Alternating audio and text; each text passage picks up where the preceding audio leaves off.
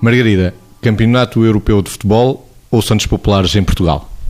Ah, pelo dia de hoje viva Santo António, portanto, Santos Populares em Portugal, não é? Evidentemente que há lugar para tudo, mas acho que nestes dias acabamos por estar todos contagiados por esta animação extraordinária, que é uma animação de, de música, de cor, competição saudável, porque as pessoas, antes de chegarem a competir, uniram-se todas, e agora estou mesmo a falar das marchas, uh, uniram-se todas pelo seu bairro e pelo ideal comum, a construção dos fatos, a, a própria coreografia, portanto, todas estas coisas que no fundo enchem a nossa cidade e a nossa noite de uma coisa tão portuguesa que eu acho que, por mais que vamos a outros sítios, e enfim, e noutros sítios fazem outro tipo de animações, mas esta cultura de bairro em que não há, não há estratos, não há classes, não há meios, toda a gente se junta para se rir, para se divertir, para passar bem uma noite, uh, para estar, não há idades, que é, que é outra coisa muito interessante, nós vemos desde, desde crianças a pessoas muito mais velhas, até com algumas dificuldades, mas que vão ali beber alegria beber satisfação, buscar histórias para contar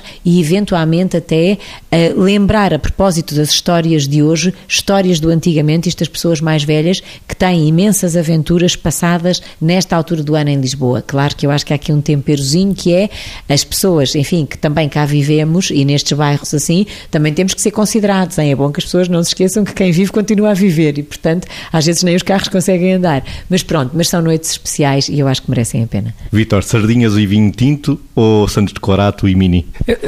Uma coisa ou outra, não, não, não mas, mas se calhar sardinhas e vinho tinto. Mas, mas não queria excluir a outra parte também. Acho que numa altura uma coisa, noutra altura a outra.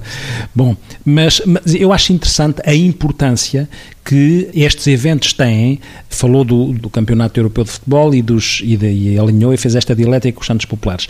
Quer uma coisa, quer outra, tem subjacente aqui uma matriz que me parece importante. Nós, obviamente, somos seres de relação e também somos seres de diversão e também somos seres de competição e também somos seres de desejo de partilha e desejo de pertença e somos seres que precisamos de uma identidade. Ora, quer o futebol, quer as marchas, dentro da sua, da, do seu espectro, cumprem estas funções todas que eu estava a evocar atrás e que têm a ver com o, o ser humano.